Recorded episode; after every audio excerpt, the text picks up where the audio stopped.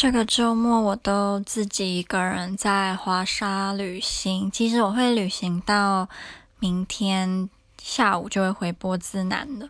虽然我自己独自搭飞机去很多不同国家的经验，呃，蛮多的，但是自己一个人规划行程，自己一个人住青年旅社，说实在话是第一次，我还真的有点紧张。自己这样玩下来，发现当然有好也有不好。好的话，我不需要等任何人，我想去哪就去哪，我甚至可以无限轮回的去一样的地方，也不怕我的旅伴会说干嘛又来这里。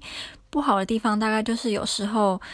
嗯，会有一点选择障碍，到底要去这这个博物馆好，还是要去那里？要吃这个好，还是吃那个好？以及没有人帮我拍照，常常自己自拍很尴尬。